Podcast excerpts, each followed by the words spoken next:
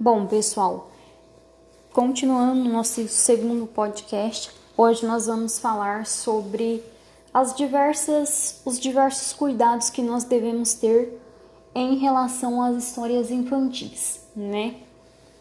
É, primeiramente, é importante que o professor ele se adapte, né? Ele se adeque e adeque a sua história para a realidade da criança que seja o seu público-alvo na sua literatura. Posteriormente a isso, o professor ele deve criar formas, criar mecanismos para que essa criança ela possa imaginar, né? Ela possa retratar em sua mente o que está sendo contado por aquele, aquele docente, né? Então eu posso usar diversos utensílios até domésticos, né?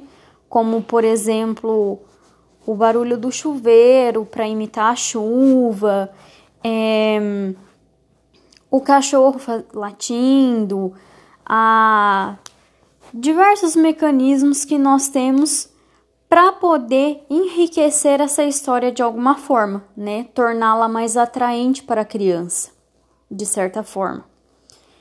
E ao, ao iniciarmos determinadas contações de histórias, nós temos que tomar muito cuidado com a questão do lúdico e da realidade da criança. Por quê?